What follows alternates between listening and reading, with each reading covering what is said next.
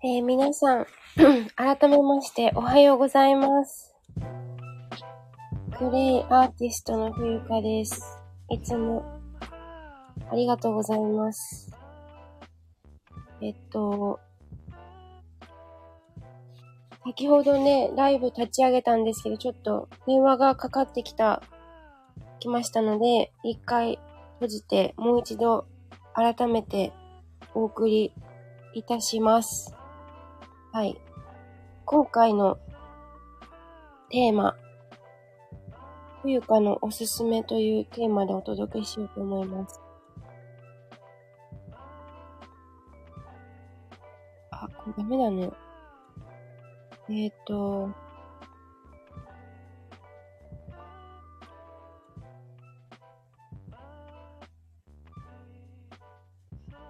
固定コメントに、固定コメントにですね、ちょっとイベントの告知を置きたいんですが、これでいけるかな？あ、できた。コメント固定させていただきました。えっ、ー、と、先にお知らせをさせてください。えー、7月26日火曜日、19時半開始。えっ、と、私の母親なんですが、えっ、と、たった1分で冷緑茶を作ってみようという、えー、イベントを開催するそうです。はい。もし、あの、タイミングが合えば、えっ、ー、と、冷緑茶。あの、緑茶ってお湯で出さないといけないって思われる、思われている方が多いのかなと思うんですけど、全然そんなことなくって、あの、お水で出せますので、はい。どういう風に作るのっていうのを、こちらのイベントで、あの、伝授させていただくようなので、気になる方はぜひ、7月26日19時半開始です。えー、よかったら遊びに来てください。はい。で、なんかね、PTX って審査があるんですね。そのイベント立てるのも。うん。そうらしい。私、イベント、PTX では立てたことがないので、うん。ちょっとわかんないんですけど。はい。はい。そうですね。あ、ふちやさんお帰りなさい。先ほどはね、失礼いたしました。またお越しいただきありがとうございます。はい、今ちょっとイベントの告知をさせていただいてました。そしてですね、えっ、ー、と、早速本題に入りたいと思います。ちょっとサムネイルも変えましたが、はい。今日もね、横浜は、久しぶりに晴れたかなすごくあの、セミの声が聞こえてきてますし、ちょっと暑いですね、かなり。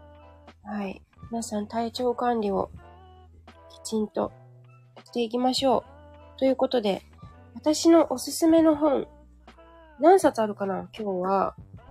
1、2、3、4、5、6冊ございます。はい。では早速、これ、こちらからご紹介したいと思います。質問は人生を変える。えっと、質問家の松田美弘さんってご存知でしょうか？はい。ちょっと今、ツイッターに、はい、シェアさせていただきました。質問は人生を変えるですよ。本音と本気を引き出す力っていうので、あの、松田美弘さんはですね、子育ての話とか、私も一回講演会に母親と一緒に行ったことがあるんですけど、すごくね、なんていうかな、考えさせられるんですよね。この本に関しては、なんか、こう、何も考えないで、日々暮らしてしまってることがあると思うんですけど、そうじゃなくって、質問の仕方がすごく上手っていうか、この本じゃないんですけど、前ね、ひろさんのつぶやきかな ?Facebook かななんか忘れちゃったんですけど、子供に、なんか将来の夢を何って聞くんじゃなくって、社会にどういうふうに貢献したいですかって聞くといいよみたいなことが書いてあってね。ああ、すごく質問で変わるなって思ったんですよ。なんかとかく大人たちは、なんかどうしたいの？何したいの？とか、なんだろう。なんかね、質問の仕方が悪いんだよね、なんか。で、それを、やっぱり私自身大人になって、なんか、それがわからなかったし、自分が何をして、何に幸せを感じて、どんなことが嫌でっていうのが言語化できなくって、で、この本を読んでいくと、こう、いかになんか幻想だったかっていうか、うーんと、他人の希望を背負っちゃってたかっていうことがすごくわかるんですよね。そう。だから、自分の思考を整理するのに、うんと、すごくいいきっかけをもらう、そんな、えっ、ー、と、本ですね。松田美弘さんの本は。自分は何を求めているのか4つの質問で人生、人生が変わったっていうふうに冒頭に書かれてるんですけど。何を ?what? 本当に are you sure? それで ?what do you want? 4はどのようにすれば how ですね。うん。この本は結構おすすめです。はい。一冊目は、えー、松田美弘さんの質問は人生を変えるという5本の紹介をさせていただきました。そして、二つ目。明日死ぬかもようです。翡翠小太郎さんってご存知でしょうか？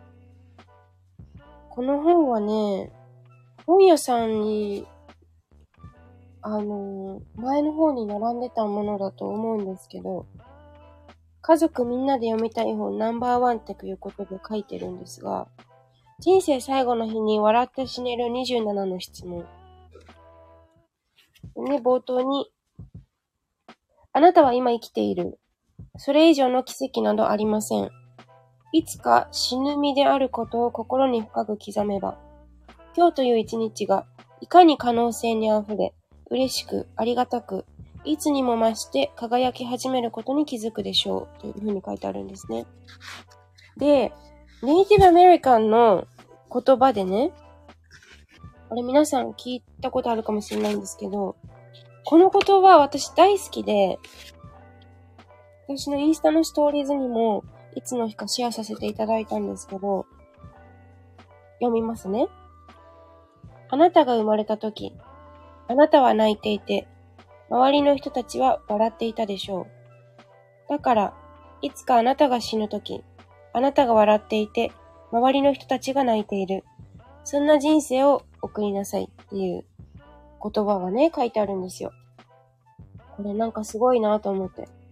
私、お葬式に、まあ、お葬式も、結婚式も、行ったこと、行ったことっていうか参加立ち会いしたことがありますが、なんか、本当にこう、しくしく、まあ、人が亡くなるっていうのはすごく悲しいことかもしれないけど、私の、そうですね、えっ、ー、と、父方の祖父が亡くなった時はみんなすごくしくしく泣いてたんだけど、あのー、私の母方の祖父は、のけ、えっ、ー、と、お葬式は、なんか泣かなかったんだよね、周りの大人たちが。私は、小学校4年生とかでちょっと泣いてたん、泣いてた記憶はあるんですよ。でもね、周りの大人たちがすごくこう楽しそうに笑ってたんですよね。だから自分もそういう風な人生を送りたいなって思うんですよ。なんかしくしく泣かれるのってちょっと悲しいじゃないですか。あ、普通やさん、葬式で笑って送ってほしいかな。ね、ですよね。そう。なんかね、泣かれるって、なんかちょっと、罪悪感じゃないけど、やっぱ悲しくなっちゃうじゃないですか。だから、やっぱり笑って生きていたいし、そう、だからお葬式では笑っていたいなって思うから、そうなんですよ。だから、私の目指すところは、母方の祖父はいつもこうニコニコしていたので、そういう人間でありたいなって思うんですよね。すごい営業いっぱいするおじいちゃんだったので、なんか結構破天荒っていうか、寝る、寝るのもいつも車の中だったりとかしてたから、おじいちゃん本当にすごいなって 思っていたので、なんか多分すごく愛されキャラだったんだと思うんですよね。人たらしっていうか。そう。で、この本は、あの、本当にこの本の題名通りなんですけど、明日死ぬかもよと思って生きていますかっていうことなんですよね。だから、いかにこう、いつまでも生きているみたいなことじゃなくって、こう、スティーブ・ジョブズとかも鏡を見て毎日、ね、毎朝言ってたらしいですね。今日やりたいことでなんだっけ？今日やりたいことが、本当にやりたいことかっていう、その今日死んでも、あの、後悔しないかみたいなことをこう、鏡に向かって自問自答していたっていう話は有名かなと思うんですけど、もっと冒険しておけばよかったって思ったりとかね。ど、人生を終える日、どんな気持ちになっていたら最高ですかっていう問いとか。90年の人生を振り返って唯一後悔していることは何ですか？でね、死っていうのは、生を完全燃焼させるための最高のスイッチにできるっていうこと。ではこれから死と向き合うことで、本当の自分、本心に会いに行こう。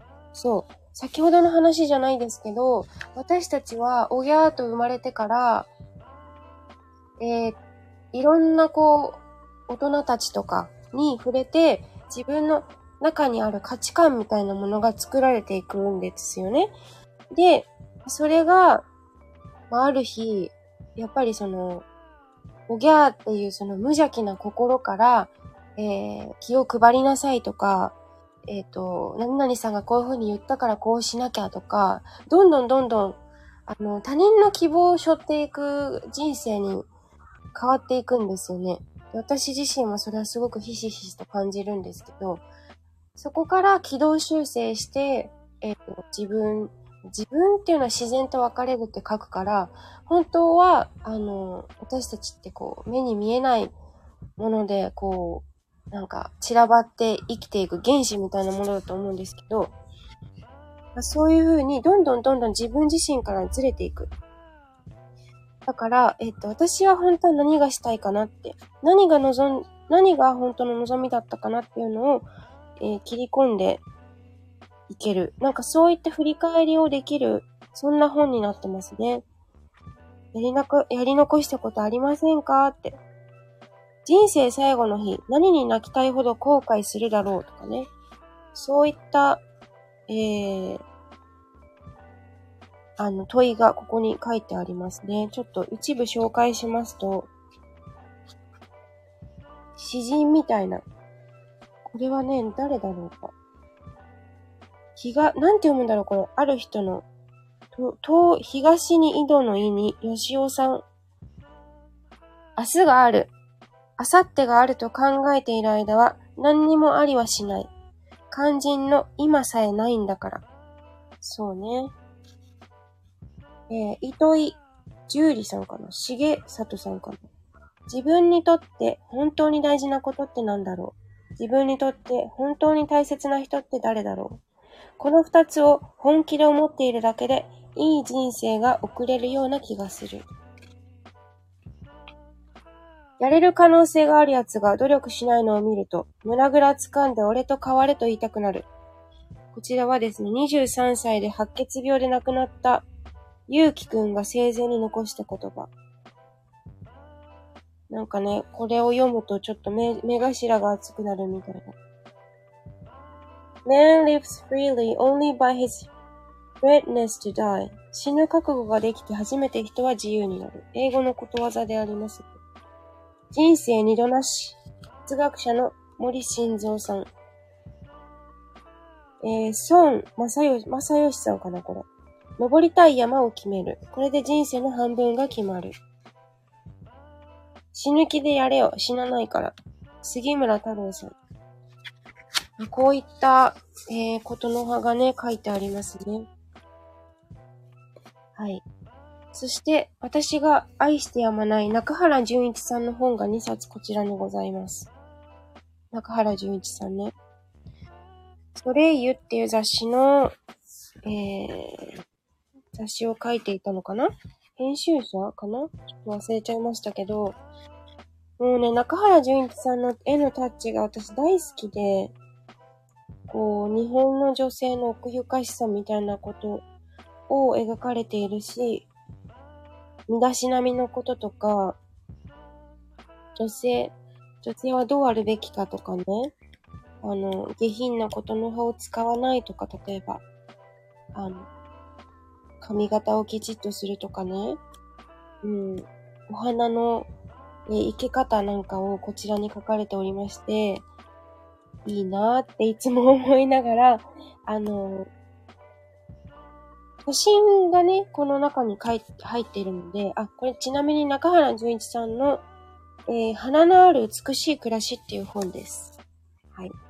もう一つはですね、中原淳一の幸せな食卓です。はい。1913年から1983年、画家、デザイナー、編集者、昭和初期雑誌少女の友の挿絵。表紙、絵画、絵画家でいいのかなそして一世風靡。昭和20年代から40年代、40年代にかけてソレイユひまわり、ジュニアソレイユ、えー、等の雑誌を相次いで創刊。一貫して女性に外面も内面内面も自分を、自分を磨いて美しい女性になることを説く。そうそうそう。編集者として女性誌の基礎を作っただけでなく、イラストレーター、ファッションデザイナー、人形作家、プロデューサー、ヘアメイクアーティスト、えー、そして天才的な才能を発揮。そのすべての分野において現代につながる、えー、先駆的な存在となる。そう。えっ、ー、と、こちらのね、食卓の方の本には、えー、お料理ですね。ピンクケーキとか、あの、正月のお夜食とかね、おだ巻き蒸しとか、結構、粋なおつな、あの、レシピが書かれてたりしますね。エプロンの色味とか。毎日のあなたの生活は美しい心の人になるように心がける毎日にいたしましょう。誰でも美しい心の人になりたいものです。それは人が喜ぶからというだけではなくて、あなた自身が幸福なのですから。うん。女らしいということは、メソメソしたり、はにかみすぎたり、すぐ泣いたりすることではありません。本当に女らしいのは、男の人ではとてもモテない、女の人だけに持つことのできる美しい心を持つことだということを知っていましょう。ね、なんか、こう、ぐっとくるというか、戒めというか、あの、そういったことをね、感じさせてくれますね。ファッションもすごく素敵なんですよね。スポンジケーキ、野菜スープの作り方とか。サンドイッチを楽しく飾るっていう方法とかね。心尽くしのおもてなしをして差し上げたい。言葉のエチケットだったり。昔のね、漢字が書かれてますね、ここで。お台所の台っていう字も。難しい漢字ですね。うん。エプロンも月曜日から日曜日まで揃えましょうって書いてある。あ、日曜日から始まってるわ。かわいい。はい。なんかこういう暮らしをしたいと思いつつ。それから、えっ、ー、と、何冊目ですか？これは。1、2、3、4。5冊目かな ?5 冊目です。子宮を温める健康法。若杉智子さん。若杉、ごめんなさい。若杉ばあちゃんで知られてますね。はい。現在は、経済が不安定で、仕事の悩み、家族の悩み、健康の悩みなど不安材料に溢れた大変な時代です。あ、大変、不安材料になってますね。だけど、一汁一菜の食事をして、質素で倹約した生活をすれば、大変な時代を生き抜く体、精神が養われるの、というふうに書いてあります。本当にね、子宮ってお宮なんですよ。神様が宿るというか、参道も、あの、神社へね、えー、行くまでの参道も、えー、女性の体の子宮を表すと、つやさん、はい、いってらっしゃいませ。出かけるので抜けますということで、いってらっしゃい。ありがとうございます。そう。ね、この参道っていうのは、赤ちゃんが通る道というふうにも書きますね。ですから神社そのものが子宮なんだっていう考え方もできるわけですよ。これが、えっと、なんとお茶、茶道にも通ずるところがございまして、あの、お茶室がまさに、えっと、お茶室がまさに、えー、子宮っていう考え方もね、実はあったりして、これすごいなって思うんですよね。あの、シュンシュンシュンシュンって茶道ね、あの、お手前さんが、こう、お手、お手前をしている時にですね、あ、たくやさんおはようございます。ありがとうございます。お越しくださりまして。えっ、ー、と、今、私のおすすめの本をね、紹介しているところでした。はい。今、6冊あって今日は、6冊結構多いですけど、えっ、と、今5冊目に、えー、入りました。今日お仕事ですかね、拓也さんは。はい。えっと、でね、あの、お茶って、なんか本当にさ、めっちゃいいんだよね。なんかみんなに知ってもらいたいって、ちょっと傲慢、傲慢に思ってしまうんですけど。なんかね、日本人がみんなお茶道をしたら、こう、精神統一もされるし、なんか、心も洗われて、なんかすごく人間力も磨かれると思うし、品性も高まると思うし、直感力もね、磨かれると思うし、なんかいいことしかないと思うんですよね。まあ、うーん。あ、たくさん仕事です。あ、そうですか。お疲れ様です。そう。で、今固定コメントにね、あのー、貼らせていただいてるんですけど、宣伝になります。私の母親が、えー、イベントをオンラインでするそうです。7月26日の火曜日19時半から開始 GR セミナー。これグローバル共和国のことなんですけど、クラブハウスの。えー、お茶屋由美子は毎日着物で日本髪。はい。あの、美味しい、たった1分で冷緑茶を作ってみようっていうイベントなので、えー、もしよければね、あの、PTX、PTX から、えー、お申し込みをお願いいたします。はい、何度でも言います。はい。そう。で、子宮は子が宿るお宮なので、話戻りますけど、現代人は、とにかく女性の皆さん、子宮が冷え冷えでございます。はい。子宮が冷え冷えですと、えー、冷えは万病のもととはよく言ったもので、あの、子宮を冷やすといいことないです。あのね、子宮が下に下がって重くなり、まあ月経が来た時もそうなんですけど、あの骨盤の位置がとにかく私たち現代人は西洋文化、西洋式のまあ、オフィスも椅子に座ってエアコンがガンガンね、効いたところで結構過酷なね、えー、環境でお仕事を強いられたりしますから、えー、そういったことが原因で、えっ、ー、と、まあ、子宮が冷え冷えなんです、本当に。冷えるっていうのは、え、本当によろしくなくて、まあ、人間の理にかなってないってところに。たくやさん骨盤周りみんな冷えてるんそう。冷えてますよね。そう。だから、えっ、と、本当に冷やさないでほしい。冷やさないってことだけを気をつけてるだけでも全然違うはずなので、うん。あとは冷たいものなんかは本当に持ってのほかなんですけど、まあ、現代いろいろ、あの、いろんなものが逆に豊富ですから選べるしね。それはそれでありがたいんだけど、自分を律するっていう気持ちを持って、えっ、ー、と、食べるもの、食べないものを選んでいただきたいなと思います。はい。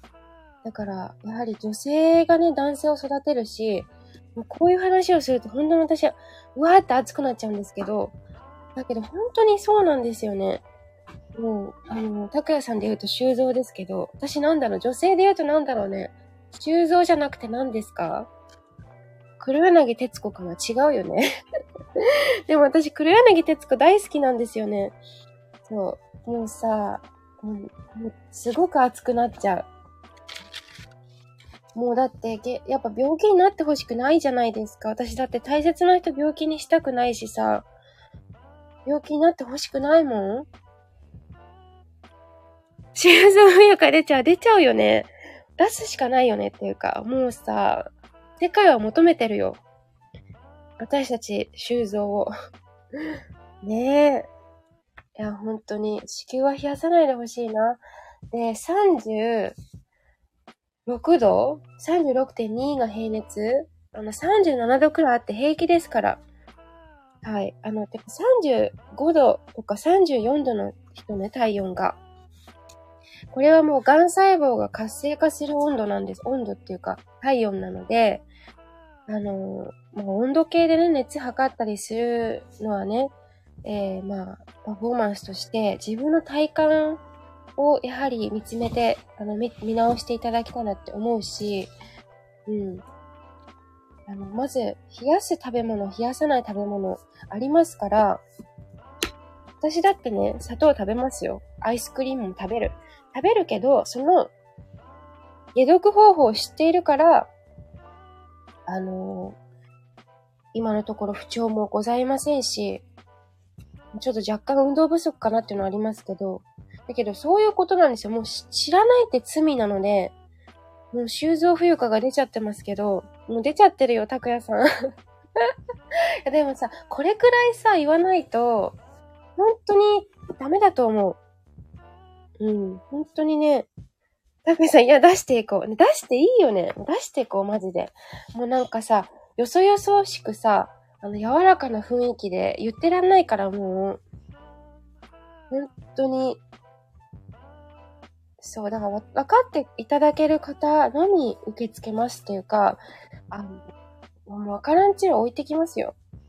もうそういうことに対して勉強したいって思っている方にまあ、多分ね、そんなこと意図しなくても、私がそういう風に出していくと、あの、必然と、えー、振り分けられるはず。うん、そう。振り分けられるんですよ。いるいらないじゃないけどね。まあ、そういう感じ。えー、ということで話は戻りますが、えー、若杉ばあちゃんの子宮を温める健康法っていう本はすごくおすすめです。はい。えっ、と、まあ、赤ちゃんがね、できないよとか、結婚して何年目で妊活してますとかね、不妊治療でって言ってる方は、えっ、ー、と、ぜひこの本を読んでいただきたい。で、私個人的な会見、あけか見見解か、見解では、不妊治療はいらんのですよ。不妊治療するくらいなら、あの、絶食してくださいっていう感じ。絶食って、あの、ずっと食べないわけじゃないけど、期間を設けて、だっていらないもん、不妊治療なんていうのは。治療するぐらいだったら、きちんと食べるもの食べて、食べないものは食べないで、解毒してくださいって話なんですよ。うん。不妊治療なんかしてもね、これは本当に医療の闇ですから。そう。本当に困ってる人が、あのー、本当に困ってる人に自然な形で、あの、自然な摂理で、なんか、うん、暮らしていってほしいなって幸せに。って思うんですよね。うん、お医者さんはね、治しませんよ、もともと。だってお医者さんなんて自分の子供たちにだって薬飲ませたりしないんだからさ、それは何を意味してるかわかりますよね。はい。ということで次の本に移ります。ちょっと30分経っちゃう。そう。ということで、次はですね、最後になりますが、翡翠小太郎さん。この本もね、翡翠小太郎さん。人生最後の日にガッツポーズして死ねるたった一つの生き方。この本もね、すっごいおすすめです。歴史のことなんで、あの、坂本龍馬とかね、いろいろ出てくるんですよ。出てくるんだけど、出てきて、まあ、人は言います。いろいろ、あの、諸説あるんでね。それは嘘だとか本当だとか、それはなんか違うとかね。でもさ、歴史が嘘かま、誠かっていうのは、そこはちょっとどうでもよくって、実際。実際そこはどうでもよくって、あの、それよりか、そこに書いてあったことにより、自分たちがどう捉えるかだと思うんですよ。うん。だってさ、歴史なんていうのは私たちその時生まれてないんだから、わかんないじゃん、どうあがいたって。どう読み解こうと思ったって、あの、わかんないわけですから、別に豊臣秀吉に直接聞けるわけじゃないしさ、この時あなたどういう風に感じてたんですかなんて聞けないから、だったらですよ、この本を読んで自分がどう感じるかの方が大事じゃないですかって思うわけ。志っていう言葉が出てきたりですね。死とか。死に物、死に物狂いで生きるのは権利じゃなくて義務だ。本当にそう思う。皆さん死に対してどうお考えですか？もうこういう話もさ、死生観っていうことになってくるんですけど、やっぱり今の、今の、今の連続なんですよね。そう。だから明日のことを考えてるようじゃ今を生きていないってことで、最初の方にもお話ししたんですけど、まあ、大事ですよ。未来を見据えて生きることはすごくね。うん。だけど、まあ、そうね、バランスなんだけど、うん。もっと今を大切にしてほしいなって思う。覚悟が全てであるシェイクスピアの、えー、名言でハムレットっていう作品に出てきますね。覚悟が全てである。そう。だからね、こういったシェイクスピアとか、本物の文学っていうんですかね。こういったものに私はもっと触れてもいいんじゃないかなって思います。私は中学校、高校で大、あの、部活でね、あの、英語演劇部に入っていたんですけど、その時からもう当時12歳とかですよ。シェイクスピアの作品に触れてたから、イギリスの、えっ、ー、と、ギャビン・バントックさんっていう詩人家なんですけど、詩人家じゃない、詩人家。はい。えっ、ー、と、英語ではポエット、ポエトリー、ポエットって言いますけど、彼からすごくいろいろ学びました。うん。演劇もまたやりたいなって思うしね。誰か一緒にミュージカルやれ、やってくんないかな私は舞台でなんかこう、歌り、歌い踊り狂いたい。なんかね、なんだろう。演劇とか見るのも好きなんですけど、見るのも好きだけど、私どちらかというと出演したいんですよね。出演とか、監督したい。ダイレクター。あのー結構そういう知識を持ってるので、6年間やってきたから、演劇の、あの、ノウハウは知ってるから、知ってるっていうか、経験があるので、なんかそういうこともやっていきたいな、みたいな。これもね、ネイティブアメリカの言葉で、瞳に、瞳に涙がなければ、魂に虹はかからない。そう。だから、雨がね、降るように、雨がなければ晴れの日も来ないっていうか、そういう自然から学ぶものっていっぱいありますよね。そう。だからこのね、あの、チャプター読みますけど、ラブ、死、吉田松陰さん。サクセス、志。これは高崎新作ですね。する新作もかっこいい。3番、Yes。3番っていうか、第3章ね。詩。あの、これ、ポエットの詩ですね。野村、なんて読むんだっけこれ。野村なんとかさんっていう、甘さんなんですけど。